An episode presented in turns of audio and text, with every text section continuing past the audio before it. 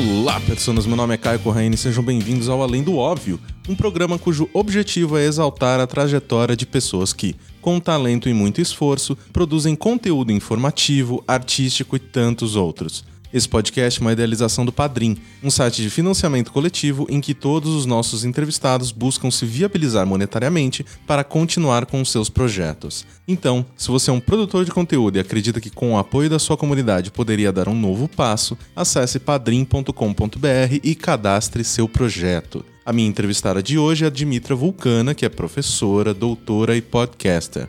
À frente do HQ da Vida e do Doutora Drag, ela tem como objetivo falar de política, estatística e os temas que envolvem a comunidade LGBT de forma leve, mas provocativa. Escuta a entrevista aí que o papo foi maravilhoso.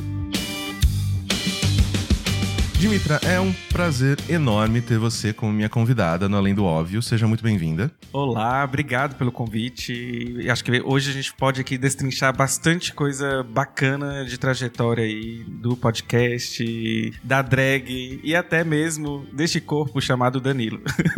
Exato. Então, antes da gente começar a falar sobre a sua carreira atual e essa trajetória, eu queria, de uma forma bem resumida, que você me contasse o que rolou antes para possibilitar esse presente, né? Então, primeiro a gente falando sobre a infância. Quais eram os seus interesses? Tem coisas desse período que influenciaram diretamente com o que você trabalha hoje, com o que você é hoje? Então, Caio, é engraçado, é, a gente acha que a infância, às vezes, tem alguns elementos que não são importantes e depois a gente começa a pegar e costurar esses elementos. Sim, demais hoje, adulta, drag. Isso já tinha os insights desde pequeno, porque eu fui a típica criança viada, né? Aquela criança que era toda afeminada, mas às vezes se continha. E eu amava costurar, minha mãe era costureira, então eu sempre amava costurar e, e, as meninas costuravam para suas bonecas. Uhum. E eu não podia. Então eu tinha uma caixinha de costura secreta e aí eu fazia roupas para os meus Power Rangers.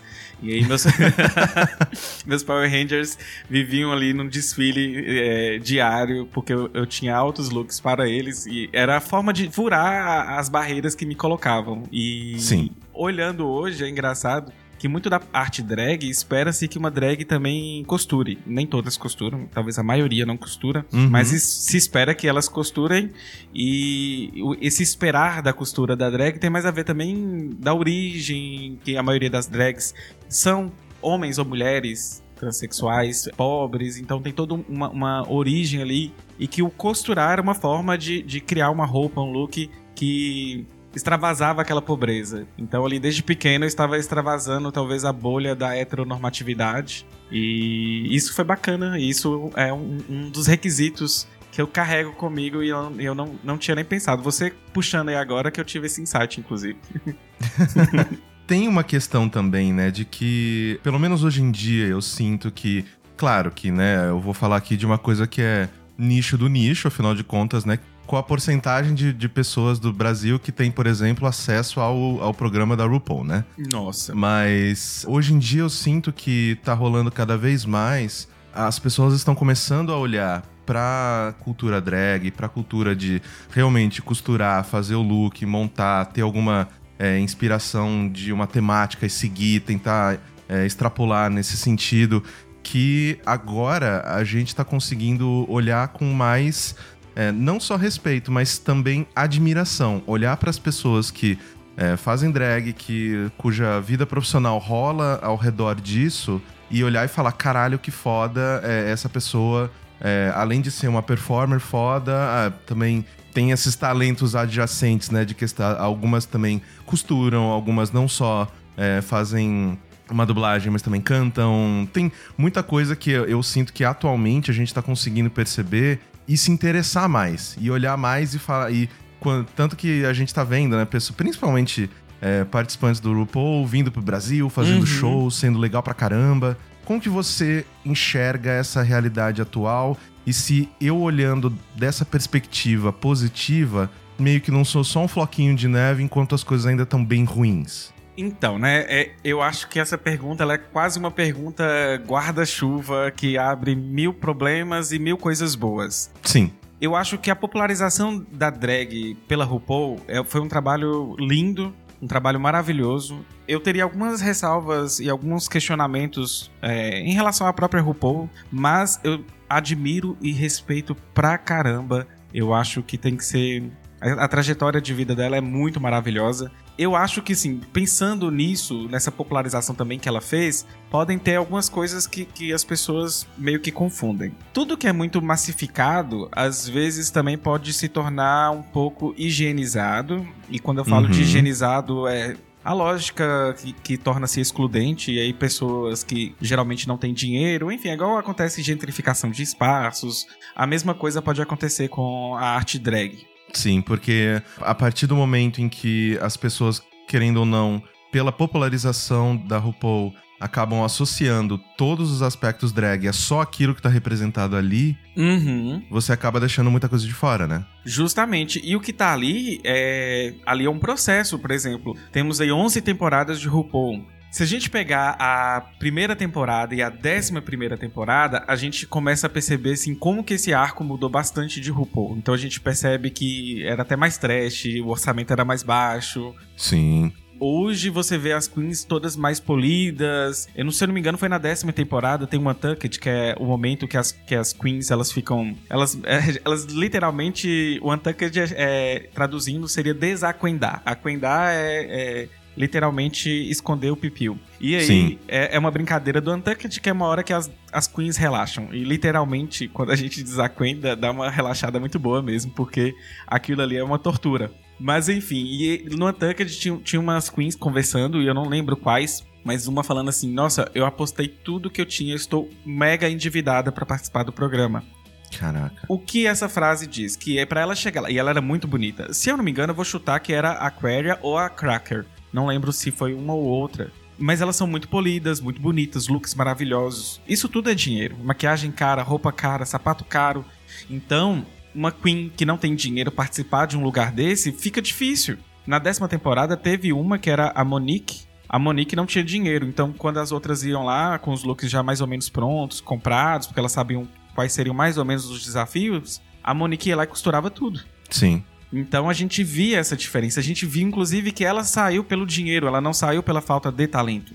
E ela voltou pro, pro All Stars. E aí ela mostrou talento, porque aí ela já tinha uma base, já tinha seguidores, uhum. já tinha patrocinadores, aí já era outra. E aí a gente viu o talento. Então, assim, a gente não pode deixar que a questão financeira atrapalhe isso e também é, homogeneizar que ser drag é só ser isso. E aí, se a gente extrapolar isso para a realidade do Brasil, ser drag tem muitos tipos de drag. Uhum. Eu não acredito que eu sou uma drag única. Eu já vejo algumas drags fazendo um trabalho similar ao que eu faço. Tem a Rita. A Rita faz um trabalho muito, muito similar ao que eu faço, que é a Rita Von Hutt. A parada da drag não é para bater cabelo. No meu caso, né? No meu caso, uhum. não é, não é, eu não sou performer, apesar de ser bailarino.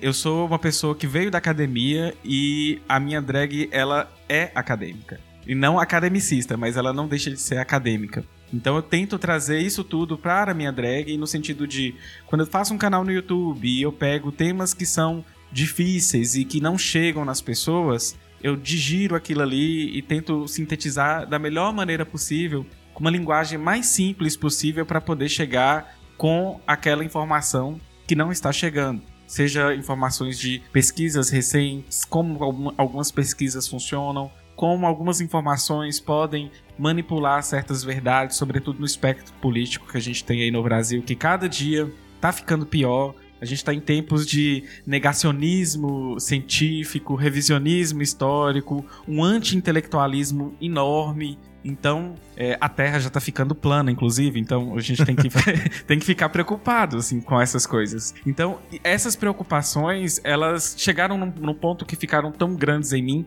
que isso extrapolou para drag. Então, a minha drag ela não nasceu pra eu poder divertir em boates, até mesmo porque eu, eu não aguento, talvez uma vez que eu vou ao mês já tá bom demais, porque eu não, não tenho. Chega em casa, perna doendo. É. Meu Deus do céu. E eu não desço do salto, então eu acho que eu fui na boate mês passado. Eu só espero, espero que eu vá, assim, demore muito agora para eu poder ir, entendeu? Sim. Mas aí basicamente é isso. Eu acho que a cada pessoa vai construir na sua drag coisas que são elementos que fazem parte da sua trajetória. Então, de onde eu saí, onde eu cheguei, diz muito sobre quem é Dimitra Vulcano. Sim, e seguindo no que você trouxe agora nesse final dessa sua resposta, um dia eu tava conversando com um amigo, que é preto, ativista e tudo. Daí eu perguntei para ele, falei, mano, você não cansa de ser convidado para os lugares para discutir só sobre isso? Como é ser preto? Qual o lugar do preto? Como a sociedade pode parar de fuder com a vida do preto? No HQ, no seu canal, grande parte das pautas é justamente sobre essas questões de minorias, de feminismo, de entender melhor a, a realidade LGBT. Então, eu transporto essa pergunta para você. Não é um pouco cansativo ter que assumir esse papel quase sempre, né? Como que você se revigora para continuar? Então, olha só, essa resposta, ela já casa também com o nascimento de Dimitra, porque antes da Dimitra eu ia em, eventos somente para falar sobre diversidade. Uhum. Porém, a partir do momento, eu acho que quando eu entrei, na verdade tem muito a ver, quando eu entrei na Podosfera, eu entrei mais com a pauta da diversidade. E meio Sim. que eu me anulei no sentido de que as pessoas não sabiam, por exemplo, que, que eu fazia doutorado em ciências da saúde. As, as pessoas não sabiam que eu era professor do Instituto Federal. As pessoas, então, elas não sabiam quem era o Danilo é, fora da podosfera, fora da pauta LGBT. E aí eu comecei a, a sentir a necessidade de pontuar isso. E quando eu fui pontuando, as pessoas começaram a me chamar para outras coisas. Por exemplo, uhum. eu entendo muito de estatística, adoro estatística. Inclusive, eu vi até o, o anticast que vocês gravaram esses dias. É, Sim. Foi você, a Ira, o Gus e o Ivan. E aí Isso. vocês estavam falando das, das, pesquisas, eu, caralho, se eu soubesse que eles iam gravar o, o, podcast sobre isso, eu tinha falado com a Ira e com o Gus pra me enfiar na gravação, que eu ia adorar destrinchar aqueles dados. É, não, é porque ali juntou quatro de humanas e a gente ficou só olhando aqueles números falando, que porra é essa? pois é, e sobre delineamento, representatividade, viés na pesquisa. E aí a galera, eu comecei a me posicionar mais nesse lado acadêmico. Existe um movimento muito anti-acadêmico hoje, porque a academia em si, ela é um, um, lugar que é tóxico, que é excludente, ela continua sendo branca, heterossexual, cisgênera, de classe mais abastada, mas existe um movimento da gente também valorizar o que está na academia, mas também fazer com que isso dialogue e, e opere com todos os setores da sociedade. Então, nem tudo que é acadêmico é ruim. Não podemos também é, chegar nesse extremo. Sim. E a, a, partir do momento que eu fui dando voz disso e de mostrar, olha, existe uma drag que é doutora. Eu não sei se existe outra drag que é doutora, mas existe eu que sou drag doutora. Eu não, não só não gosto de me intitular o primeiro porque eu, eu tenho problemas com esses, essas intitulações. Mas a, a partir do momento que a gente começa a pontuar isso, as pessoas, olha, ele ou ela sabe sobre isso e sobre isso também. Olha que bacana. Ah, não é só sobre LGBTs. Ah, análise de conjuntura também. Que bacana. Então dá pra chamar de Mitra pra isso e pra isso. Então acabou, acabou que naturalmente eu comecei a falar sobre outras coisas em outros podcasts. E isso foi bacana. As pessoas foram vendo quem eu sou de fato e, e não só além é, a pauta LGBT, eu somente a identidade bicha. Fui além da bicha. Sim, porque isso que me preocupa um pouco, sabe? Porque a gente tem, né, diversas. É, no mundo dos podcasts, a gente tem diversas atividades que tem com o objetivo, né, de. Tem, sei lá, tem o, o é, podcast, né, de sempre o mês que a gente tem, a gente tenta sempre dar mais é, espaço para mulheres. Uhum. Tem também né, essa questão de que junho é um mês né, de representatividade LGBT, então há sim uma movimentação para que é, a gente consiga sim ter mais pautas ao redor desse universo sendo desenvolvidas e tudo mais. Só que eu sempre fico daquele ponto em que eu fico.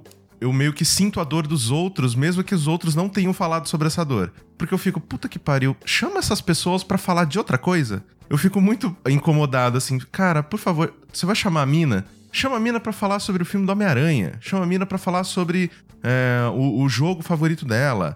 Chama ela pra falar sobre. sei lá, sabe? Não chama a mulher pra falar sobre como é ser mulher. Porque ela sabe como é ser mulher 24 horas do dia, sabe? então cansa ter que falar sobre isso, sabe? Eu imagino, obviamente. Mas então, como você, né, mencionou que você conseguiu furar esse filtrozinho, né, de ser sempre convidada para falar sobre questões LGBT e tudo mais, eu fico um pouco mais tranquilo de ter que te fazer falar sobre essas coisas aqui, eu não, tô, eu não tô meio que reforçando todas as coisas que eu tô tentando falar, que eu tenho um pouco de bode em cima, sabe? Sim, sim. É, mês de junho é para os LGBTs, assim como março está para as mulheres, e, e assim como é, novembro. E no resto do ano todo mundo some, tá? Ok? Se esconde lá na caverninha. É assim, ó. É, março, mulheres são chamadas. Junho, LGBTs em geral são chamados. Novembro, o pessoal do movimento negro. E dezembro, pessoas que são soropositivas. Então tem isso, essa pauta também. E aí o resto do ano, aí o resto do ano, cada um por si, né? É basicamente é. isso. Então é, é, complicado. Exatamente. Se esconde, gente, porque o resto do ano a gente não precisa falar com vocês, a gente não precisa faturar em cima de vocês. Fica lá no cantinho, por favor. É, Pink Money em junho rola solto.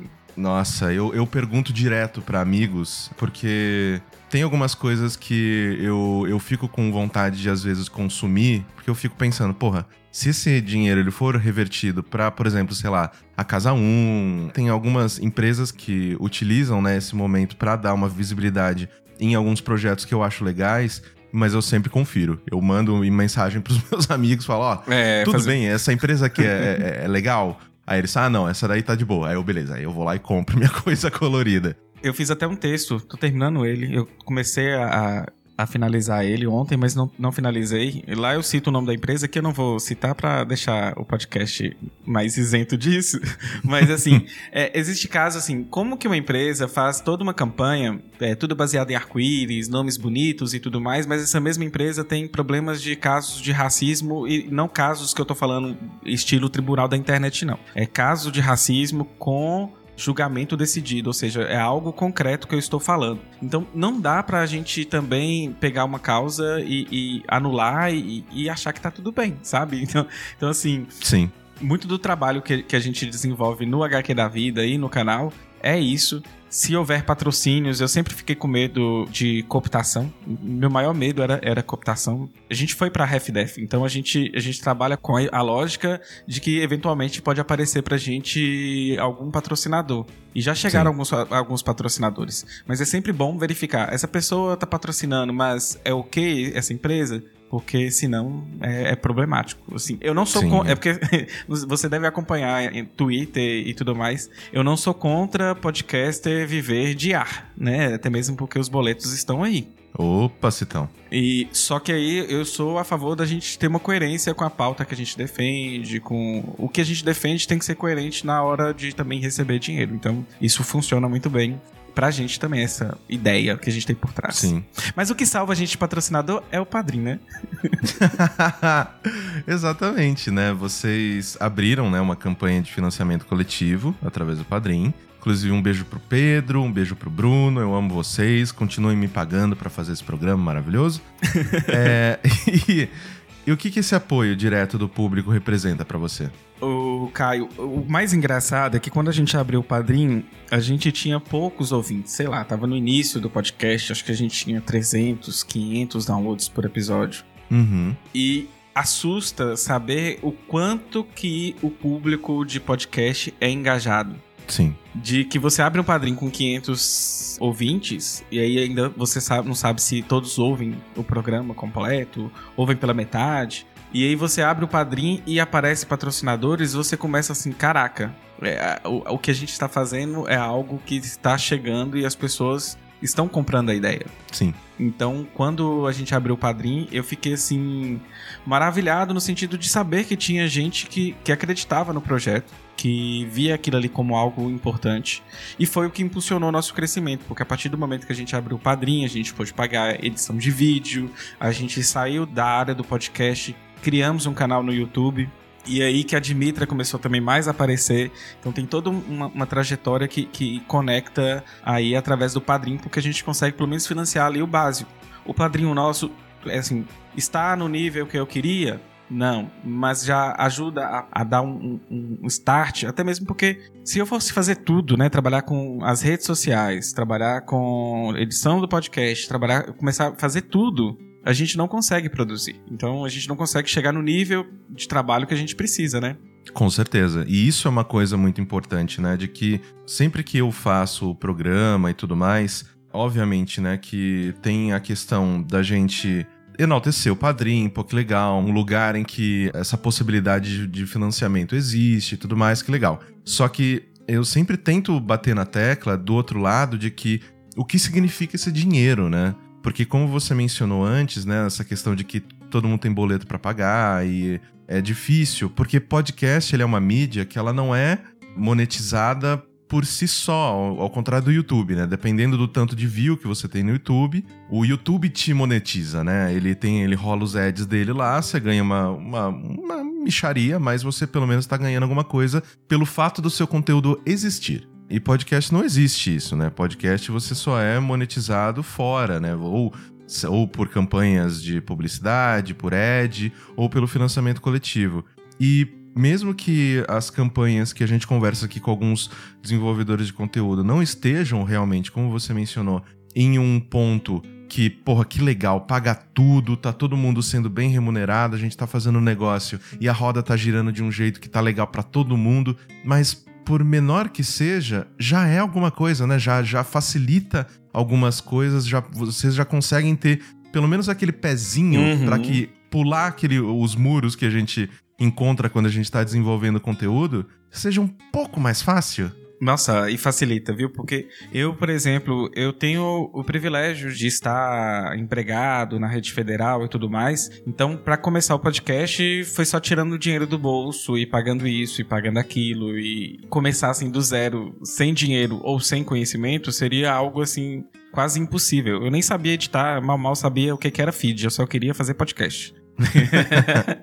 eu tenho que fazer podcast. Como? Não sei. Então, eu fui a, a, aprendendo aí na trajetória. E depois que a gente começa também a ter esse apoio e tudo mais, eu, por exemplo, eu tenho uma perspectiva de que daqui 10 meses, 11 meses, eu não estarei dando aula porque eu não estarei aqui no, no Brasil. Uhum. E, ou seja, vai, vai ter zero reais caindo na minha conta e, e os boletos da vida continuam. Então eu fico pensando, nossa, caralho, se o apoio e financiamento do HQ aumentasse, daria pelo menos para eu dedicar até mais do meu tempo para podcast do que para a vida acadêmica e isso seria muito da hora. Assim, eu vejo pessoas que ganham só dinheiro com podcast e eu acho que eu seria, assim, feliz com aquilo porque eu gosto de fazer podcast. Eu vejo, assim, uhum. eu gasto hoje mais meu tempo com podcast do que com vida acadêmica. Então eu acho que isso diz muito sobre que momento eu estou vivendo. Sim eu fui no fluir da conversa, é meio que saiu um pouco da ordem que eu tinha planejado. Agora eu vou dar uns passinhos para trás e voltar mais ou menos pro começo da conversa, porque tem alguns aspectos legais que eu quero passar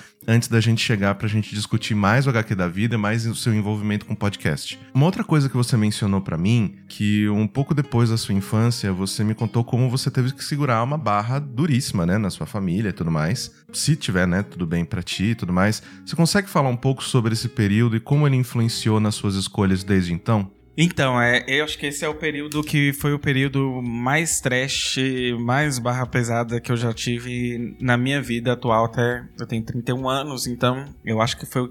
Até então tem sido o mais difícil que eu passei. Saindo ali, né, da infância, entrando na adolescência, com os conflitos de adolescência que são inerentes, sobretudo quem tem sexualidade dissidente. Sim enfim, conflito com os pais, com as mães. Eu mesmo não tive o privilégio de ter muito tempo, porque é muito comum você ter conflito com os pais e mãe na adolescência por diversos motivos. No meu caso, o motivo era mais a sexualidade. Então, eu saí do armário e minha mãe, meu filho, não, pelo amor de Deus. Eu falei assim, aceita que dói menos. Era basicamente é, é, é, o lema. Então, Sim. nessa rebeldia, a gente batia muito de frente e, e para ela era muito complicado. A gente teve seis meses de bandeira branca que aí foi quando eu fiz 18 anos, fui pra faculdade, a gente, sei lá, tornou-se mais amigos e ela, eu namorava e ela, acho que nisso ela recebeu bem e gostava do meu namorado e tudo mais. Então acho que ali, ali a gente começou a ter um momento que, que é comum a todo mundo que é LGBT e aí começa aquele momento de aceitação. Quer dizer, não é comum a todo porque tem casos que. É, que infelizmente nunca vem, né? A é. mãe faz pior, coloca para fora de casa.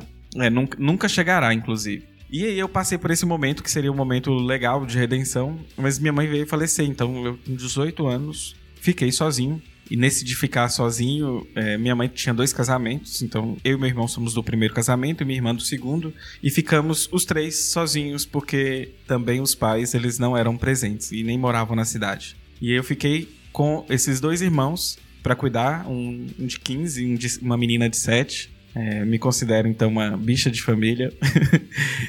e aí foi uma barra porque eu tive que aprender muita coisa e isso tudo diz muito sobre quem eu sou hoje. É, minha mãe tinha, como eu falei lá no início, né? Minha mãe era costureira.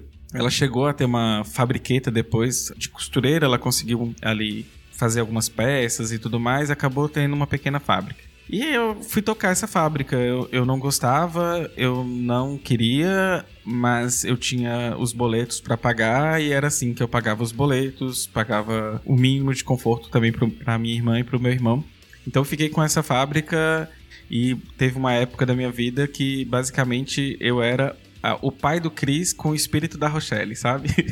Uhum. então é, era basicamente é, uma pessoa muito corrida, com muita coisa para fazer. Fiz a faculdade nesse nesse nesse estresse, estudava à noite, às vezes não tinha quem olhasse minha irmã, às vezes levava ela lá para escola, para faculdade comigo, dormia nas cadeiras, era era o que dava. Uma correria muito grande. Nessa época, no quarto período de faculdade, eu já tinha conhecido meu marido e foi um, um suporte muito bom, super, sobretudo mental. Então eu sempre fui muito ansioso e, e, isso é mais também por causa do aperto da vida. Acho que a vida vai apertando tanto que só resultou em ansiedade. Sim. Mas eu sempre quis vida acadêmica, então, independente do, do que, que eu tinha atualmente para pagar os boletos, eu queria vida acadêmica. Então, chegou uma hora que eu consegui formar, passar no mestrado, começar a dar aula e continuar com a fábrica, dar aula em duas faculdades e ter praticamente três empregos mais o mestrado. Então, foi uma hora que eu quase pirei, inclusive. Caraca. E eu não tinha tempo, né? No final de semana meu mesmo, eu ainda fiz uma pós-graduação num período, então sábado eu ainda assisti aulas de pós-graduação de lato senso. Então, domingo eu dormia onde dava para dormir e era o que acontecia. Isso começou a aumentar meus níveis de ansiedade. Talvez ali a depressão já tinha batido e eu não sabia. Sobrepeso, deixei de cuidar do meu corpo. Eu era bailarino, inclusive, assim. Então, eu fui ganhando muito peso muito rápido. Então eu já, eu já tive 63 quilos, cheguei nos 100 quilos, então foi muito peso. E aí eu, eu, eu, eu tive que optar em, em, em, cortar algumas coisas da minha vida e eu fui fechar a fábrica. Fechando a, a, essa fabriqueta, eu comecei a dar aula, mas continuava dando muita aula, trabalhava. A... Na verdade, eu fechei a fábrica, o tempo que sobrou, acabou que minhas cargas horárias foram aumentando e eu comecei a trabalhar tipo 50, 60 horas por semana. Então, não adiantou nada o que eu Parabéns. fiz. Parabéns.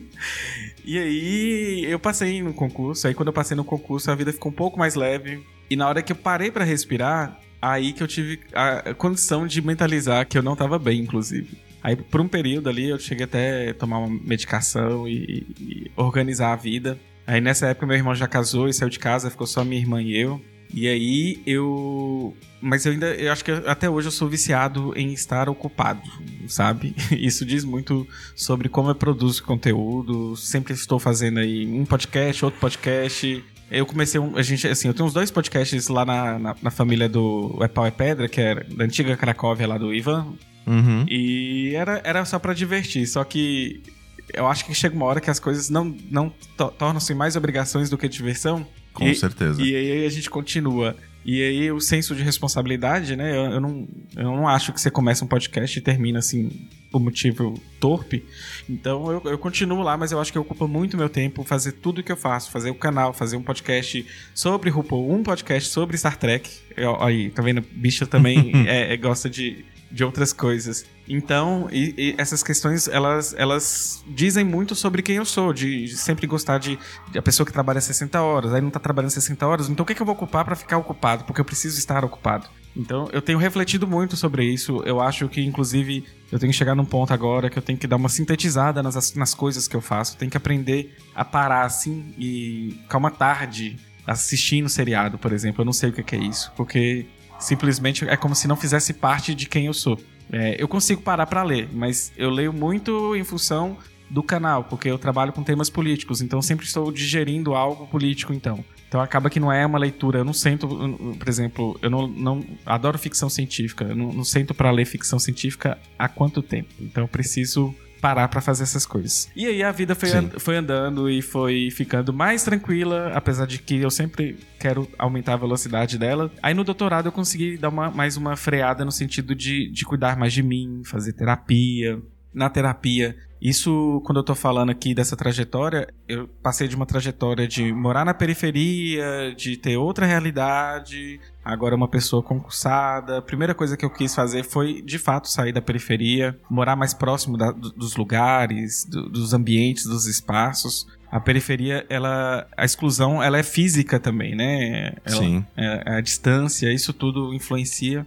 Porque tem todo aquele papo de ocupar os lugares, mas é um pouco difícil ocupar os lugares se você tá a três horas de ônibus deles, né? Pois é. Aqui, ainda, sendo interior, ainda fica mais próximo, mas dependendo do lugar, não é tão próximo assim. Enfim, aí eu cheguei nesse, nesse mundo, neste lugar, que, que. Inclusive, aí eu tive uma outra saga, que é me encaixar com pessoas de classe média, porque.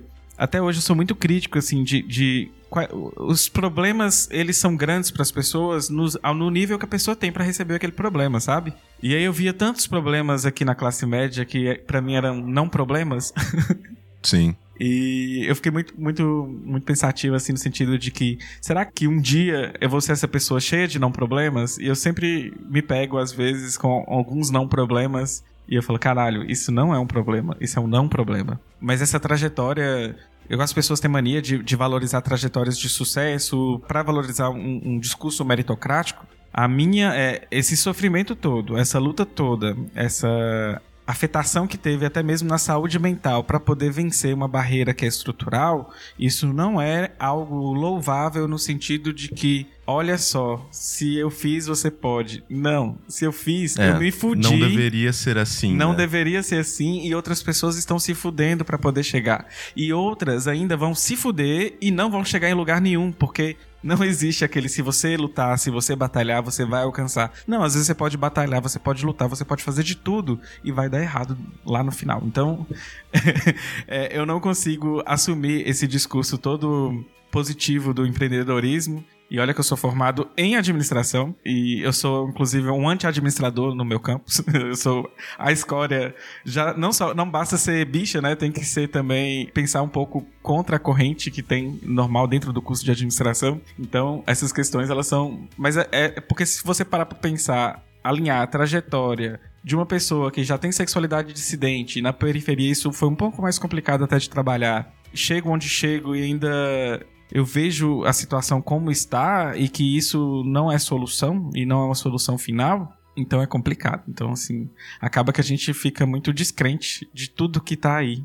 Sim. E isso é interessante, né? Porque toda essa trajetória que você contou, quem acompanha o seu trabalho consegue ver muito o porquê que você bate em certas teclas para que pelo menos o conhecimento e essa desmistificação do fui, consegui, cheguei, batalhei os carambas, você consiga, pelo menos, ó, de mim esse discurso vocês não vão ter. Uhum. O que já é bom, né? Porque eu sinto que sempre que me perguntam, né? Você ouviu o Anticast lá que eu participei com o pessoal? Eu dou uma ênfase muito grande em todas as pessoas que me ajudaram para eu chegar onde eu estou hoje. Porque eu sinto que, realmente, assim, se dependesse só de mim, eu não ia estar tá aqui nem fudendo. Então, eu acho importante que cada um à sua maneira a gente consiga assim passar para as pessoas, né? Porque quando a gente chega num, num, num, ponto em que a gente trabalha com comunicação e a gente atinge várias pessoas, né? Todas as semanas a gente aí tá falando para algumas milhares de pessoas. É importante a gente bater nessa tecla de que, cara, por favor, da gente você não vai ter isso, velho. Né? Porque é, é, é, foda. Eu, eu vejo, assim, muita gente que eu conheço, que é boa, se fudeu também e que acaba compartilhando essa temática de olha, eu consegui, você também consegue, yeah! Porque eles sentem que, eles, que se eles não fizerem isso, eles não vão ser enaltecidos por seus pares, aceitos pelo ambiente que agora eles pertencem. E eu fico tão triste quando vejo isso acontecendo, porque eu sei que a pessoa não acredita naquilo, mas ela replica esse tipo de, de, de discurso porque ela tem medo de se ela não, não fazer parte daquele teatrinho, algumas portas vão ser fechadas para eles, né? E você mesmo acabou de mencionar isso, né? De que você acaba sendo renegado ali no campus, é, meio que. Persona não grata. Persona não grata. Como que é isso para você, assim? Eu acho que emocionalmente, em alguns pontos, eu já fiquei muito chateado, sabe? Mas não que eu acho que eu tenha razão em tudo que eu falo e, que eu estudo e que, que eu tento ali criticar. Mas eu acho que eu consegui também vencer uma barreira que ela é muito importante. Eu acho que é até interessante a gente pontuar isso aqui. Quantas vezes, Caio, você já viu na internet, porque sobretudo, vamos pensar ali no Twitter, é um espaço de muito ódio. Porra. Ali a gente tem as pessoas, elas passam pelo estado de muito ódio. E assim, é muito perceptível também a gente vê, é, vou falar por LGBTs, mas muitos LGBTs com ódio. Por exemplo, você conversando aqui comigo, né? Você é um cara branco, hétero. Eu passei por uma fase que eu acho que eu tinha muito ódio de homens héteros, brancos, sabe? Assim. Com um motivo. e esse ódio, ele foi muito bom. Eu acho que ele foi muito importante no sentido de como enquanto grupo, a gente meio que canaliza e a gente reforça a é, o sentimento de identidade a partir do ódio. Aí não para não me entender errado, vou explicar mais ainda só para terminar o raciocínio, que é o seguinte: isso faz parte de uma maneira de demarcar uma identidade de um grupo e também reforçar a autoestima deste grupo. Enquanto LGBTs, a gente tem autoestima sempre muito debilitada até mesmo pelas condições. Por exemplo, o que eu falo demora muito ter voz. O que você fala vai ter mais uma voz mais rápida, a sua voz vai ser mais ouvida do que a minha. Sim. Então, eu acho que eu tive que passar pela fase do ódio primeiro, meio que, digamos que o espaço que eu consegui na podosfera, eu fico às vezes refletindo sobre isso. Eu não sei se eu cheguei nessas respostas, mas será que eu cheguei nesse espaço como que eu alcancei esse espaço? É, o que que eu fiz para poder alcançar esse espaço? E eu consigo ver muito ódio nesse alcance no sentido de que eu, eu meio que rasguei ali barreiras. Eu acho que eu tive que ser muito incisivo com algumas pessoas em alguns momentos não ser incisivo no sentido daquele ódio tão gratuito, mas de, de, ser pontual no que eu tenho que fazer, sabe? Política é isso. Às vezes a gente precisa de um pouco de ódio, assim, a gente só é, o campo da mediação não funciona. Dito isso, isso é muito uma pauta muito clara de grupos mais identitários. E eu vou falar dos LGBTs aqui como um todo. Isso é importante essas políticas de identidade para a gente fazer esse reconhecimento. Mas também, o que na verdade reforça tudo isso que está acontecendo na sociedade é a divisão de classes. A gente percebe que a falta de distribuição da grana, de como que funciona, é o que faz com que também grupos oprimidos se tornem mais oprimidos. Sim. Então, eu não estou dizendo para as pessoas serem raivosas na internet, mas eu quero, eu quero passar uma mensagem o seguinte: às vezes, alguma pessoa muito raivosa na internet é uma pessoa que está passando por um processo muito bonito. Olha só que dicotomia. Toda aquela raiva é um processo, talvez, de identificação. É uma bicha que está se colocando no, seu lugar do mundo e se colocando de uma maneira que você rompa essas barreiras que existem na sociedade. E aí acaba que eventualmente essa pessoa ela vai meio que tendo um discurso porque ela vai sabendo quem ela é quem são as outras pessoas, como que a sociedade funciona e ela vai criando instrumentais para poder lidar melhor ainda com essas barreiras. Então, por exemplo, talvez o Danilo que falasse um tweet diante de uma situação no passado, hoje eu continuaria fazendo os mesmos apontamentos de formas diferentes. Sim. E o Danilo de trás não está errado porque ele está dentro daquela trajetória dele. É, é, mais ou menos isso que eu queria elucidar, assim, que muitas pessoas, às vezes, você pode perceber que às vezes ela tem um discurso raivoso, mas depois, sei lá, você não convive com a pessoa, passa um ano e ela tá ali de uma maneira mais pontual, mas já conseguiu dar uma lapidada na forma como ela foi aprendendo e aprendendo a lidar com essas adversidades. Basicamente, o mundo tá aí é, dando tapas na gente a todo momento. E se você for, por exemplo, mulher LGBT, mulher piora. Se você for preta, piora. E se você for trans dentro do movimento LGBT e pegar todas essas intersecções, vai piorar. Isso quer dizer que a sua resposta para isso também vai ser um pouco à altura do que a sociedade faz. Algumas vezes muito de forma velada. Então, por isso isso que a gente vai encontrar as pessoas raivosas e existe até o, mito do oprimido raivoso. Então a gente tem que pensar nesse mito do oprimido raivoso e como que isso opera na sociedade. Faz parte de um processo e para mim esse processo ele é muito lindo e eu vejo ele com outros olhos. Então, às vezes até consigo dialogar com pessoas raivosas porque eu paro e penso, caralho, olha, ali tá acontecendo alguma coisa muito boa. E isso é uma coisa até que eu queria aproveitar você para discutir no seguinte: como uma pessoa que está fora, né, no caso, as pessoas, né, que são ali brancas, hétero, cis, né, todos nós que tivemos um caminho muito mais tranquilo na vida, como é a melhor maneira de às vezes receber esse. É, porque. E eu vejo isso assim, porque, por exemplo, vou te dar até uma passagem que aconteceu comigo. Eu sou editor do Mamilos desde o episódio número 3. Uhum.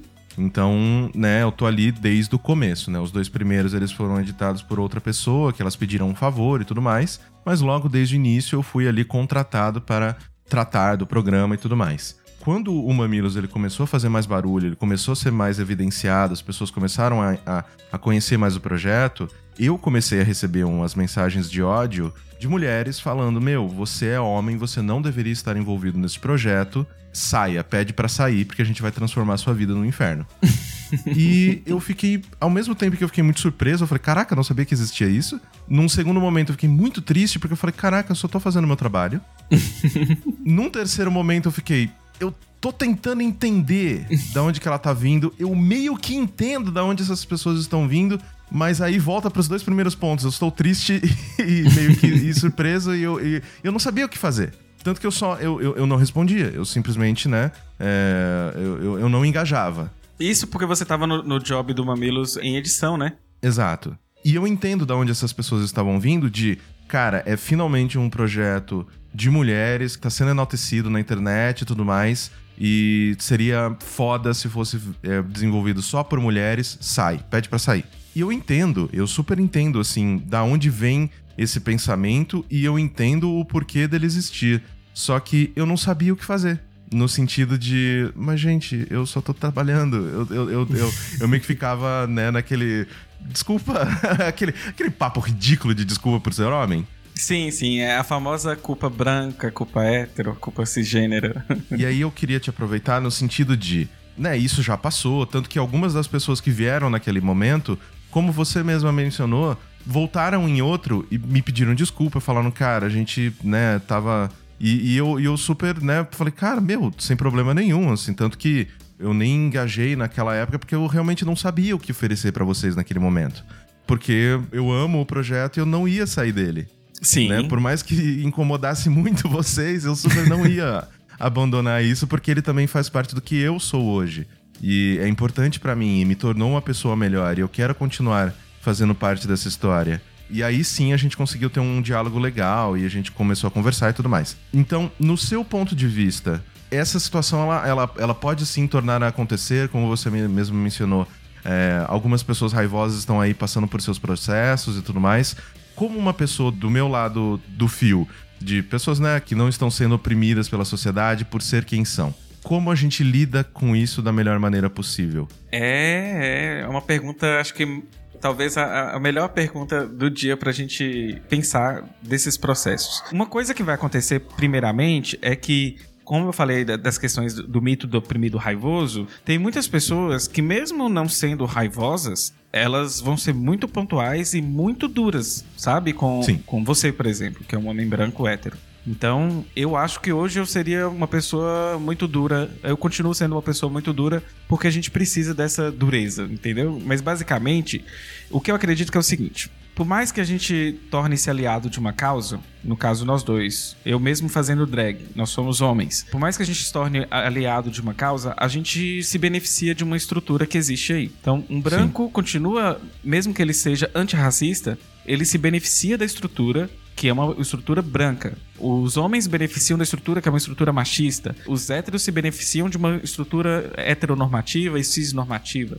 Então, acaba que se tornar aliado é um desafio muito grande. Primeira coisa que eu vejo, assim, em nível de internet, porque eu acho que é interessante, a gente tá pensando em podcast e tudo mais, eu acho que esses discursos permeiam muito na, em nível de internet também. As pessoas confundem muito lugar de fala como uma forma de silenciamento de quem não está dentro desse grupo de opressão. Então é uhum. como se héteros não pudessem falar nada sobre LGBTs.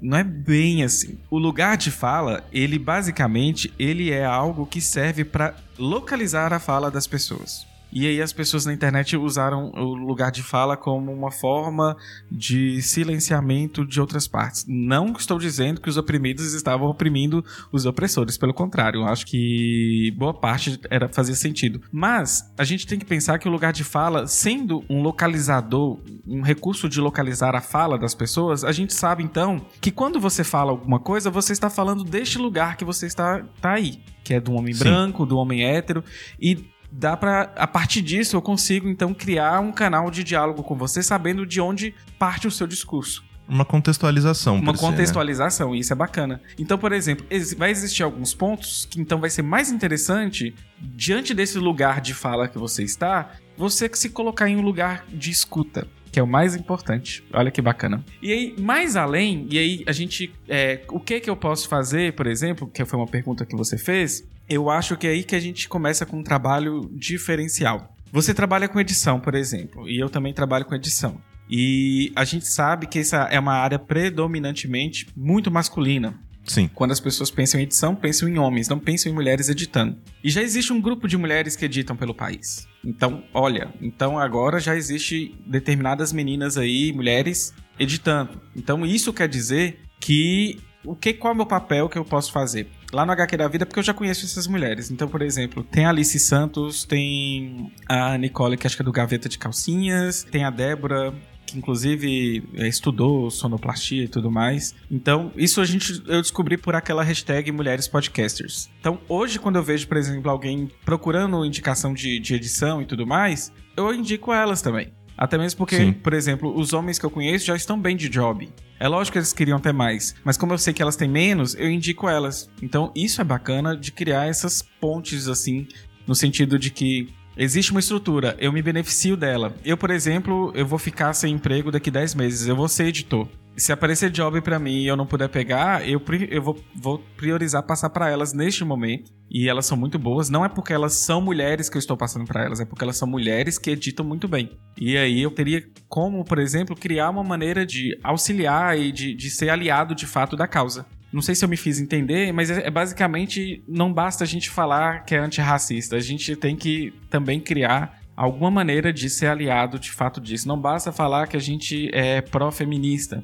Ou não basta a gente falar que também é pró-LGBT. A gente tem que fazer algo também para mudar essa estrutura, né? Que só beneficiam essas narrativas. Eu acho que a podosfera, numa bolha específica, é uma bolha muito progressista, né? A gente vê que Sim. existe um crescimento da participação das mulheres na podosfera, existe um, um crescimento de participação de, de, LGBTs na podosfera, existem iniciativas de podcasts grandes que, que tentam dar abertura, por exemplo, o Ivan sempre chama mulheres para participar da bancada já chamou a gente para fazer podcast sobre LGBTs. O Mamilos já me convidou para fazer uma, uma falinha é, sobre bissexualidade. Não sei se você lembra, você que deve ter editado. Pena que eu mandei pelo WhatsApp, desculpa, mas é porque eu, eu, eu tava viajando. Não tem problema. Isso é o, é o menor dos meus problemas, na verdade. Mas assim, eu acho bacana esses espaços que vão sendo criados. E a, o bacana também é que LGBTs têm feito podcast. Então, assim, nasce muito podcast e, e tem aí já uns podcasts que, que estão crescendo. O que eu acho triste, aí já é um problema, é que podcasts de nicho, ele, a gente tem uma dificuldade de, de engajar, sabe? De engatinhar. E foi o que eu fiz com a HQ da vida. Eu comecei não focar somente na pauta LGBT, mas focar em política, análise de conjuntura, trazer livros que são importantes para leitura neste cenário político. Então a gente tem uma parceria muito grande com, por exemplo, com a editora Boitempo, Companhia das Letras, mais a Boitempo. Então, assim, essas empresas que a gente vai se aliando e trazendo pautas importantes, não só para a pauta LGBT, mas para todas as pautas, porque a partir do momento que o HQ ele se posiciona mais no, no campo da política, a gente se posiciona como antirracista, anti-LGBTfóbico, anticapitalista, enfim, vai pegando toda uma pauta ali que vai se amarrando e a gente percebe que as pautas não andam sozinhas. E aí a gente conseguiu furar essa bolha dos nichos e isso é respeitado. É bicha, é trans, é, é bissexual, é lésbica, que não falam somente sobre isso lá na HQ, mas que também falam sobre isso. Então a gente tem um quadro que é tipo isso aqui: é história de vivência. Uhum. Inclusive, eu tô devendo um até hoje, que eu nunca quis fazer um sobre mim, é porque eu acho importante ouvir sobre os outros, né? E, inclusive, agora lá no HQ, quando perguntarem para fazer um HQ da vida, eu vou indicar este programa que já tá pronto. então, isso é uma coisa que é importante. Então, a gente chega no HQ da vida, porque é, eu acho importante a gente colocar toda essa contextualização antes, trazer toda essa questão de onde você veio para representar melhor onde você está para que as pessoas também possam te acompanhar nessa narrativa de ah, agora eu entendo porque essas coisas aconteceram, porque ela fez o que fez e tudo mais. Chegando então ao, ao, HQ da vida, eu sei que é muito. Essa pergunta é muito pescoço de galinha, mas é, é, infelizmente eu preciso fazer, porque talvez alguns dos nossos ouvintes ainda não conhecem o projeto e tudo mais. Mas então eu queria saber como ele surgiu, né? Por que, que você criou o HQ da vida e como se deu esse seu envolvimento com o podcast no geral. No meu antigo emprego, um dia que eu tinha passado no concurso, eu não estava bem, e, aí eu fui visitar a minha ex-orientadora de graduação. Inclusive, responde até uma fala sua, assim, eu nunca cheguei, não cheguei aqui sozinho, né? Eu cheguei aqui, engraçado que eu cheguei com muitas mulheres, e essa é uma, uma mulher fantástica na minha vida. E ela pegou o meu celular, ela falou assim, você tem que ouvir podcast. Eu fico falando para você ouvir e você não ouve. Eu falo, ah, eu vou ouvir. Ela, então me dá seu celular aqui. Ela foi, pegou meu celular e assinou o Anticast e Mamilos. Aí eu fui ouvir o Anticast. Falei, olha, gostei desse programa. Aí depois eu fui ouvir Mamilos nossa, que bacana. E aí eu comecei a maratonar. Aí, é, num podcast, vai sempre indicando outro podcast, né? Sim. E fui assinando no feed, fui assinando feed, fui assinando feed, ouvindo assim, loucamente, caralho. Aí eu, aí eu aproveitava todos os trajetos, todas as faxinas, todas as academias, tudo para poder ouvir podcast. Não há tempo ocioso para quem escuta podcast. Nunca. E aí foi numa fase que eu estava já nessa trajetória toda que eu falei para você, estava em casa, eu estava no doutorado, mas eu não estava conseguindo ser produtivo no doutorado. Foi o período mais estranho da minha vida. Eu ficava só em casa, eu só assistia Naruto e jogava Dragon Age no Xbox e não fazia nada. Não conseguia ser produtivo. E aí eu, eu, eu, tinha conseguido um afastamento remunerado para o doutorado, mas eu, eu tive que cancelar por causa de outro projeto que eu tive que a gente está indo embora do, do país e se eu ficasse afastado, eu teria que ficar o mesmo tempo de serviço afastado trabalhando aqui no Brasil. E aí eu estava afastado, sem trabalhar, e a minha orientadora cobrando produtividade, porque você já pegou afastamento, agora é hora de trabalhar. E eu não fazia nada, eu não conseguia fazer nada, eu estava inerte. Então, a podosfera veio assim no final de um período que eu ficava em casa o dia inteiro e meu marido saía para trabalhar e ele voltava à noite e tinha um monte de prato do meu lado e eu tava com a mesma roupa. E foi isso que eu fiz durante o dia inteiro. Só quem passa por essas situações sabe como que é essa, essa situação de inércia, né? Assim, Sim. Não, não, é inexplicável. Algo bobear, você não lava seu cabelo, não toma banho, mas eu, eu não cheguei nesse ponto, mas pessoas chegam e é muito comum. E aí eu comecei a ouvir podcast, e aí eu gostava disso. E aí eu comecei a perceber, isso é muito bom, mas, aí sempre veio mas, mas isso para mim é muito classe média. Isso para mim é muito branco. Isso para mim é muito hétero. E eu comecei a questionar os podcasts. Eu até brinco, o Ivan e eu participamos de uma mesa lá no Tapera Taperá. E eu falei a mesma coisa e, em todo lugar que eu falo, eu falo isso e brinco com a figura do Ivan. Falei assim, não é criticando o Ivan, mas falei assim, cara, é um cara branco. E aí, nessa de brincar com isso, eu falei assim, eu preciso falar, então, do que eu quero falar, do que eu preciso falar, do que que talvez emergente para pessoas como eu ouvirem também. E aí nasceu o HQ da vida, né? E nasceu assim, na fase de que eu comecei a ouvir podcast, comecei a fazer terapia e aí eu fui organizando a minha vida e eu saí de todo esse período nebuloso com o podcast. Pronto. É como se fosse um fruto da terapia e fruto de uma época muito triste para mim, sabe? Então foi muito bom. Uhum. O podcast ele veio é, como uma organização mental, mais ou menos é isso que eu colocaria. E aí um, um, o maior fruto dessa bad toda é o podcast. O que é ótimo, né? Porque o, eu sinto que essa questão de, de terapia. Porque você falando, me caiu uma ficha também de que eu também, né, tô nesse processo de terapia, tem um ano e tudo mais. Depois de ter, né, uma crise de pânico, não saber o que estava acontecendo, achando que ia morrer, porque eu achei que era um problema do coração, né? Todo mundo acha. é, sempre o coração. É, puta que pariu. Eu já fui no hospital do, nos meus 31 anos de idade, uns 10 ou 15 vezes com um princípio de infarto imaginário. É. Querendo ou não, o final desse meu processo do mesmo jeito que você falou do seu, o final desse meu processo foi a empresa. Foi a, a criação e o lançamento da Maremoto. Então é, é interessante ver, né, que é, o tanto que a gente consegue oferecer quando a gente tá bem consigo mesmo e bem também a questão com os, os pensamentos organizados uhum. e quando a gente tira todo o lixo, né, quando a gente tira todo o ruído fica umas coisas muito legais, né? Que a gente gostaria de estar tá fazendo. E no, no, seu caso, trazer o podcast. No meu caso, trazer a empresa. A gente vê, né, que o quanto a gente consegue fazer mais, a gente consegue ser mais, mas que de vez em quando tem tanto empecilho, né? Tem tanta coisa que entra na frente. Nossa, e como tem, viu? E o, o HQ da Vida foi esse projeto, e assim, Caio, é um projeto, até agora eu não falei, mas eu não, não carrego ele sozinho, nós somos oito pessoas, Sim. então tem uma mulher trans do Rio de Janeiro, que inclusive é super política e cheia de compromisso, ela participa pouco no HQ da Vida, tem um rapaz trans de São Paulo, tem uma amiga minha que virou uma irmã da vida, que é lésbica também de São Paulo, tem mais três meninas, três bissexuais do Rio de Janeiro e também no Sergipe. Tem um, um rapaz do, do Rio de Janeiro. Enfim, é LGBT literalmente com vários recortes interessantes, histórias interessantes. Alguns, na verdade, eram ouvintes e quando o podcast a gente mantém um relacionamento muito próximo com o ouvinte, então é, é gostoso e acaba que alguns viram amigos, né? E acaba que a gente acaba se aproximando e fazendo essa parceria. Sim.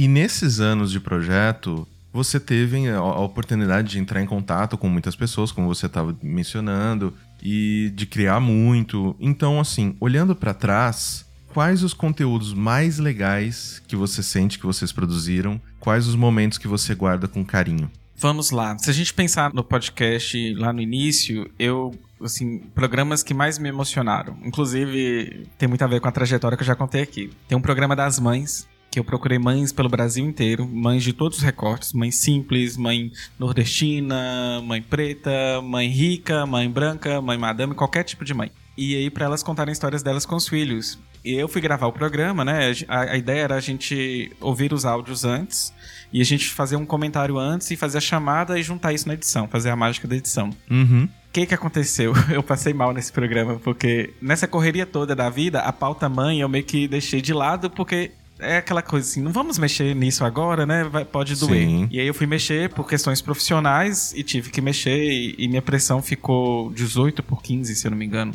Caramba. Eu terminei a gravação com a pressão altíssima. E o programa é lindo, o programa é de chorar. O programa com os pais também é lindo. Eu, eu, eu, você vê que eu não falei em momento nenhum do meu pai, né? Eu só falei que ele era ausente. Mas quando ele tornou-se presente, a gente não conversa mais porque ele não aceita a minha homossexualidade. Então esses programas, eles são bem emotivos. E também vejo alguns programas que são de ruptura, que dá uma incomodada no ouvinte do HQ, que eu achei interessante, mas uma incomodada positiva, no sentido de que a gente... A evolução do podcast também é a nossa evolução enquanto pessoas críticas, pessoas que estão aprendendo, pessoas que estão estudando. Então, o programa sobre a criminalização da LGBTfobia, para mim, é um programa assim ímpar, redondo, aquele programa que traz um debate crítico e, e muito severo no sentido de que vamos pensar enquanto movimento LGBT. Como eu falei que eu sou pontual, às vezes a gente tem que ser pontual até dentro do próprio movimento, não é só pontual ah, morte aos homens héteros brancos, não é isso.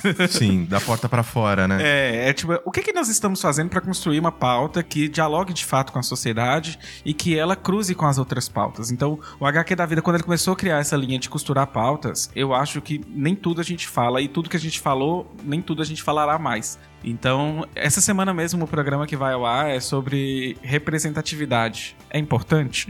Muitas vezes já foi, mas enfim, depois fica aí já um, um, um gancho para quem tá ouvindo aqui ouvir lá o HQ da vida. Mas o da criminalização da LGBTfobia mesmo, a gente trabalhou no sentido de trazer a perspectiva de que criminalizar por criminalizar não era somente uma solução e que isso tem que ser muito pensado. Qual é a história do movimento LGBT enquanto movimento com a repressão policial e como que isso funciona.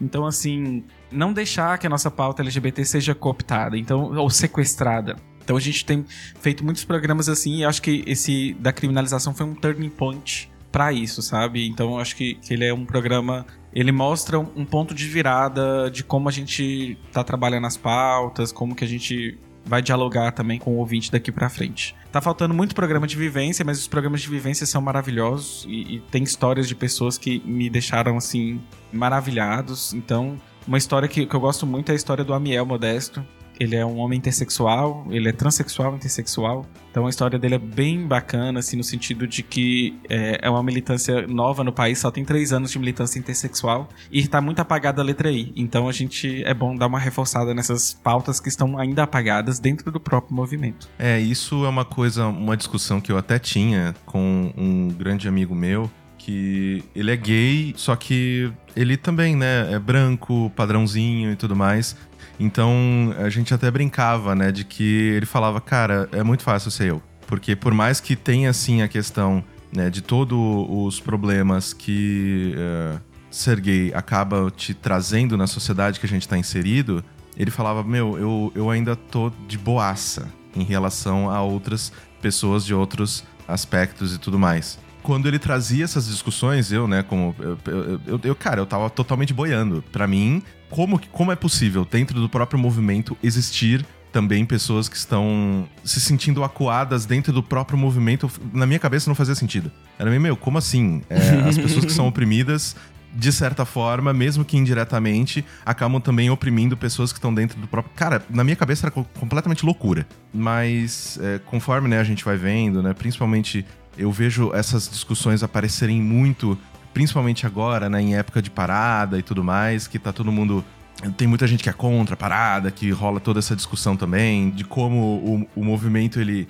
ele acaba. Tem muita gente que acaba dizendo que a parada ela, ela, ela deturpa né, a questão das reais importâncias de você. que tipo de, de ações que você pode ter para pressionar mudança de, de leis e atenção a determinados pontos. Então, para mim, é fascinante enxergar e ter pessoas compartilhando as suas vivências e mostrando esses outros pontos de vista, porque para quem tá fora, bicho, a, a, a, gente acaba de maneira de vez em quando direta, mas na maior parte do tempo indiretamente, fazendo uma pasteurização do movimento como um todo, né? Uhum. Higienizando tudo, né? Não, com certeza. Ah, o LGBT, beleza. Tá todo mundo ali, todo mundo se entende, todo mundo faz, é isso aí. Em nenhum momento cai essa ficha, né? Se a gente não tiver, como você mencionou, essas pessoas que colocam esses pontos de vista para fora e que vêm de outras vivências e que abrem os nossos olhos para outros aspectos que a gente ainda não tinha contato antes, né? É, um, eu tenho, por exemplo, estudado muito autores de teoria queer e tudo mais, e, e, é interessante a gente perceber que o queer, ele é disruptivo da pauta LGBT. É como se a pauta LGBT pegasse muito e foi muito sequestrada pelos liberais então o queer ele vem assim, basicamente assim, às vezes a gente tá lá dando uma resposta toda educada e elaborada e, a pessoa fala assim, olha, meu cu para você, sabe? Assim, é bem disruptivo e, e, eu acho assim, eu tô com umas leituras para fazer mesmo que é um autor, o título do livro dele chama Pelo Cu, Teorias, é, como é que fala, gente? É, é alguma coisa anais, eu não vou lembrar aqui agora. Tem um outro autor também que tá assim, ele escreveu um livro chamado Ética Bicha, e quando você vai pegar o pensamento desses autores e como que eles trabalham, é bem disruptivo. E a gente fez até um HQ, assim, tudo isso nasceu também de um HQ que a gente fez, que é um, um autor de teoria queer, é um português que mora e adora morar no Brasil. E ficou até me zoando porque eu tô indo para Portugal, né? E mas assim, o queer ele já quebra essas higienizações que, que a pauta LGBT mais liberal tem, sabe? E isso é importante também. Então, quando as pessoas falam, ah, a pessoa vai pra parada, só pra festa e tudo mais. Gente, a alegria também é política. Opa. Né? E a gente tem que pensar isso aí também. Que, que, que a gente. É, a alegria também é política. Então, assim, é, é parece que todo mundo que é ativista, a pauta a gente é só algo sério, sempre sério. Não existe outra coisa que não aquilo. Não é bem assim, né? E esse, esse discurso, ah, vocês querem respeito, mas vocês não se dão respeito, a gente já sabe que já não dá certo, né? É muito reaça. Meu Deus, né? E antes eu te perguntei, né, esses momentos que você guarda com carinho, que vocês desenvolveram conteúdos bacanas, e agora eu queria bater no lado contrário, né, no sentido de quais foram os momentos mais baixos nessa trajetória, né? Você já pensou em desistir em algum momento, em jogar tudo para cima e foda-se, não tem jeito, esse pessoal não entende, nunca vai querer entender?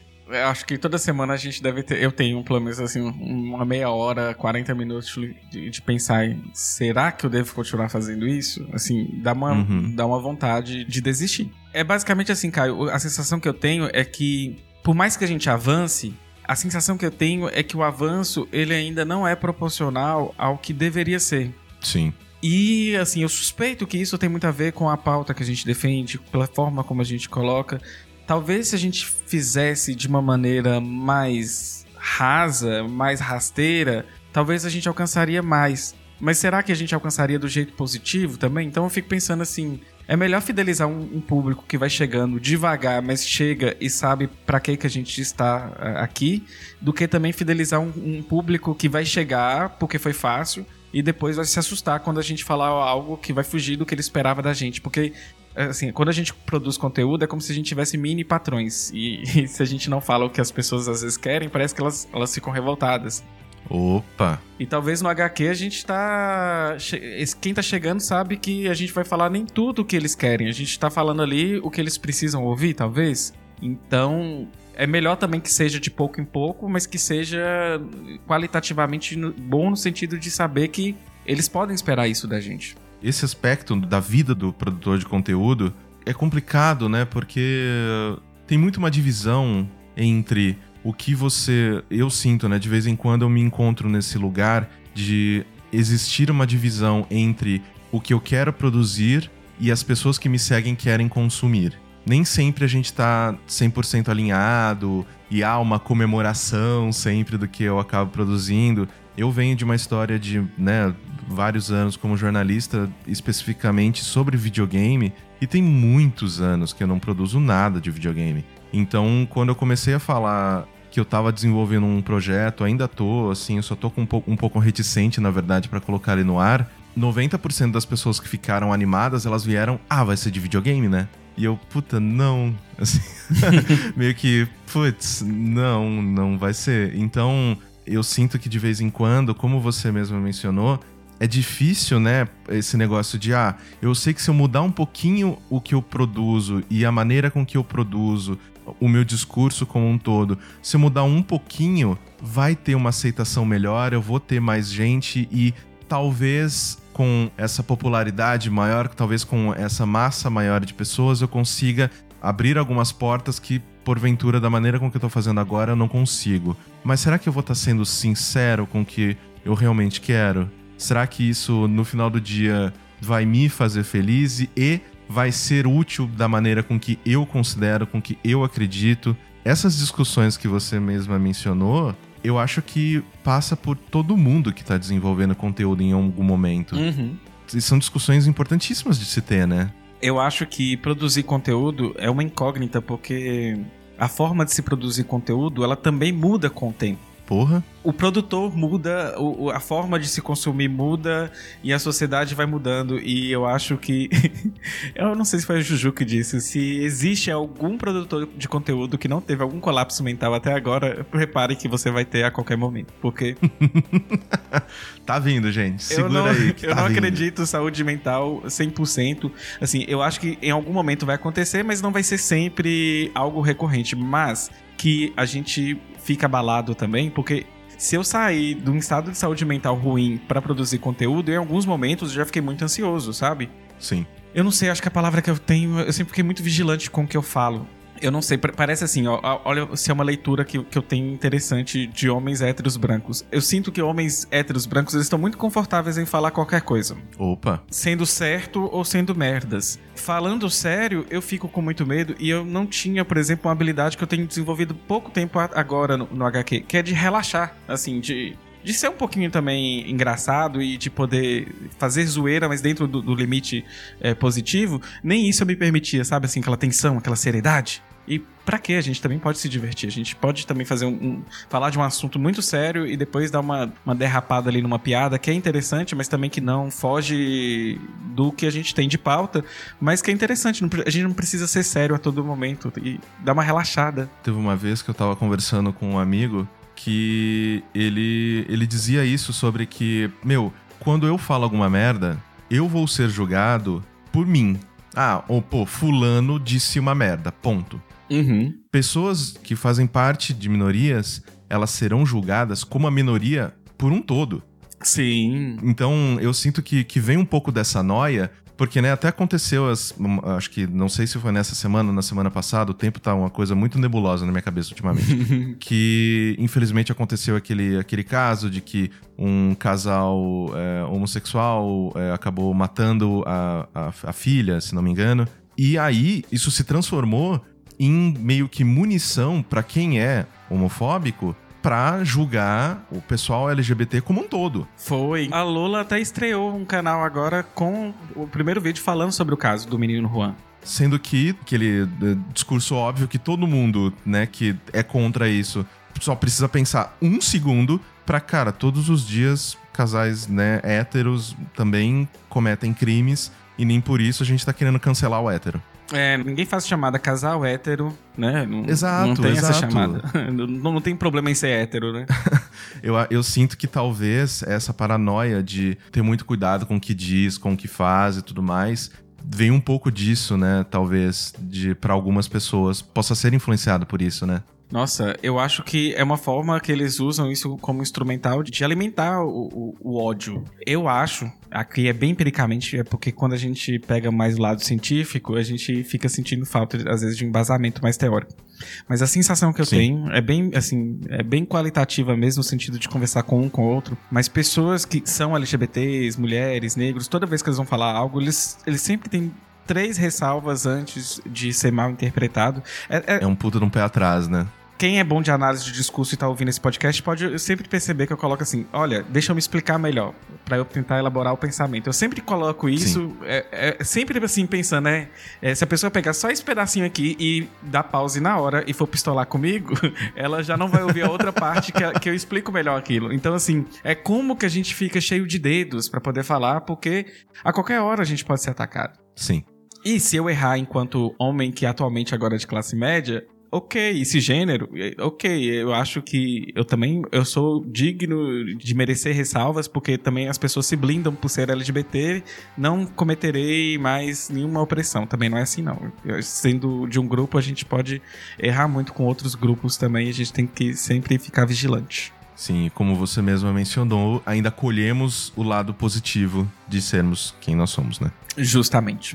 Agora, pra finalizar o programa, por mais que eu tenha adorado a conversa, eu gostaria de continuar. Eu que vou editar, então eu, eu, eu falo, ah, beleza, vamos terminar. Eu queria fazer pra você duas perguntinhas um pouquinho mais existenciais, um pouquinho menos firmes, que são a seguinte: Pra onde que você quer ir, né? O que que você ainda quer conquistar? Nossa, ela é bem ex- existencial mesmo, né? É, ela é aberta justamente pra ser escrota. Sabe quando a gente quer sonhar com uma coisa, mas a gente tem medo do sonho nosso não ser plausível? Uhum. Porque, por exemplo, eu sonhei muito estar na academia, quero continuar na academia, mas eu conseguia visualizar um caminho pra chegar lá, sabe? E eu quero muito virar alguém que produz conteúdo e, e, sei lá, e até ouvir isso aqui daqui 10 anos e falar, caralho. Mas assim, que Uhum. Ser respeitada demais pelo conteúdo que eu crio. Não é quantitativamente ter mais seguidores, é porque não, não é esse desejo quantitativo de ter mais seguidores, mas é de ter mais engajamento, de, de que eu alcance de fato onde eu quero alcançar e que isso faça uma verdadeira transformação social. Ou seja, tudo que eu trago para as pessoas pensarem, refletir lá no canal ou no podcast, o canal mesmo ainda é super pequeno. O podcast até que atinge uma audiência boa já, mas o canal é super pequeno. Então assim, eu queria alcançar essas pessoas, chegar nelas, promover uma reflexão. Essa reflexão ela causa um- alguns incômodos alguma vez? Sim, mas promover reflexão, que esse conteúdo se espalhe e que isso, sobretudo nesse cenário político que a gente tem, seja uma forma, um instrumental, uma ferramenta para trazer pessoas para o campo mais crítico da esquerda e que isso é muito importante. A gente precisa de ter uma esquerda mais crítica, uma es- esquerda mais reflexiva e essas pessoas também podem trazer outras pessoas que estão lá em outro espectro e a gente cause de fato a transformação social e não só no discurso e a gente parte para a prática, trabalho de base. Eu não falei aqui, mas eu participo de coletivos, ajudei aqui a fundar o coletivo na minha cidade de, do Mães pela Diversidade, que foi por causa do podcast. Uma mãe que eu entrevistei me passou a missão e eu passei a encontrar mães e já encontrei uma mãe mil vezes engajada e agora o, o projeto tá andando super bem. Então, assim, militância de internet é militância. E ela promove mudanças e a gente leva isso, tem que levar também para o mundo físico, mundo real aqui, mas é possível. Então, eu queria que, que a voz do HQ, a voz do, do Doutora Drag chegasse assim em várias pessoas. Eu, eu fico assim, na verdade, eu- algumas pessoas que quando falam que ouvem, eu ainda eu fico assim, incrédulo. A gente não, não tem noção muito de onde a gente chega, mas eu, eu queria que isso fosse, inclusive, minha fonte de renda principal. Não porque eu quero ganhar dinheiro, é porque eu quero pagar meus boletos, e que fosse minha fonte de renda principal, que eu pudesse dedicar 70% do meu tempo com isso e 30% com a vida acadêmica apenas para poder pagar uma aposentadoria, alguma coisinha, mas eu, o que eu mesmo queria era viver de conteúdo. Eu amo fazer isso. Sim eu não importo as horas, eu tenho que me controlar, assim, até no casamento meu marido já reclamou, porque se eu não me controlar, eu fico só fazendo isso, e a gente esquece que existe vida, outras pessoas, mas isso demonstra a paixão que eu tenho por isso. Então, assim, eu tenho medo de não crescer e, e tá tudo bem também, e aí eu, eu só não, não tenho coragem de me jogar de cabeça, mas eu tô aí jogando meu tempo, sacrificando muito lazer, muita coisa em função disso. E eu amo, mas amo fazer isso. Assim, ficar até mais tarde roteirizando um vídeo, lendo e devorando livros, mesmo que eu não leia mais os meus livros de ficção que eu amo pra cacete. Então, Parece que até para fazer uma coisa a gente abre mão de outra. Eu sou bailarino, não falei aqui, depois da depressão, voltei a emagrecer, voltei a dançar. Ano passado eu perdi espetáculo porque eu tive que dar palestra em São Paulo, depois fui para Brasília, e depois eu fui para São Paulo de novo e comecei a viajar. E depois a própria Ju, Ju do, do, Mamilos me chamou para ir no, na CCXP, a gente fez um painel lá muito bonito. E aí eu era bem no dia do espetáculo, eu abri a mão de dançar, fazer outra coisa que eu gosto para fazer outra coisa que eu também gosto. Então é isso. Então assim, eu espero que as humilhadas sejam exaltadas. e como última pergunta, se você pudesse voltar no tempo e se dar um único conselho que seria útil durante toda essa jornada, qual seria? Relaxa, viado, relaxa. Só isso. É sério, olha, eu, eu, se fosse antigamente eu gravaria isso aqui com você, Caio, totalmente nervoso. Eu acho que eu gravei o Anticast 305 e eu falei, caralho, por que que eu não relaxei, sabe? A gente é mais espontâneo e aí a gente consegue trazer mesmo a mensagem que a gente quer, mas isso também é processo. Então, é de certa forma, Sim. aquele nervosinho e todo tenso Danilo do passado, que nem era Dimitra, acho que no 305 Dimitra nem era, nem existia, vai acontecendo. E a Dimitra que me solta muito, sabe? Então é, é gostoso. É, a hora que eu começo a fazer a maquiagem, acho que eu já começo a ficar uma outra persona, um pouco mais brincalhona, sarcástica, irônica. Eu tenho uma dificuldade de entender a ironia, só pra você entender, Caio. Então, assim, é, uhum. é interessante essas mudanças e nuances de personalidade. Então, agradeço Dimitra por existir na minha vida. Muito bom, é isso. Muitíssimo obrigado pelo seu tempo e pelo carinho de conversar aqui comigo. Senhoras e senhores, Dimitra Vulcana.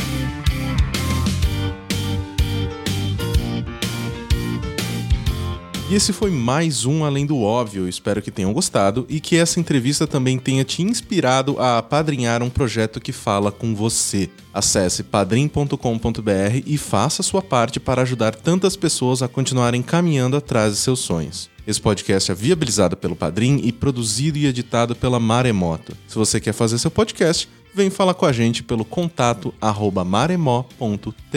Até a próxima edição. Tchau, seus lindos!